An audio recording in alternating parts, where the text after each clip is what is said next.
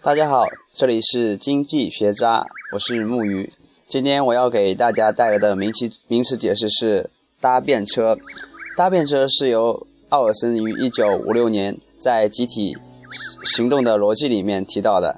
搭便车的行为，按照我的理解就是没有付出或付出很少，却获得付出不成比例的高收益。用一个成语来描述的话，那就是坐享其成。那搭便车的它的英文解释也叫 free rider。那搭便车的行为呢，现象广泛存在于各类的集体组织当当中，例如在班级之中，呃，到期末考试的时候，呃，学霸呢会辛辛苦苦的把那个复习材料写好，那学渣们呢就直接将学霸的那个材料复印好，然后背诵一下，然后就通过考试。那么学渣这种行为呢，也算是一种搭便车的行为。那大变质的行为呢？呃，往往是不利于组织的建设的。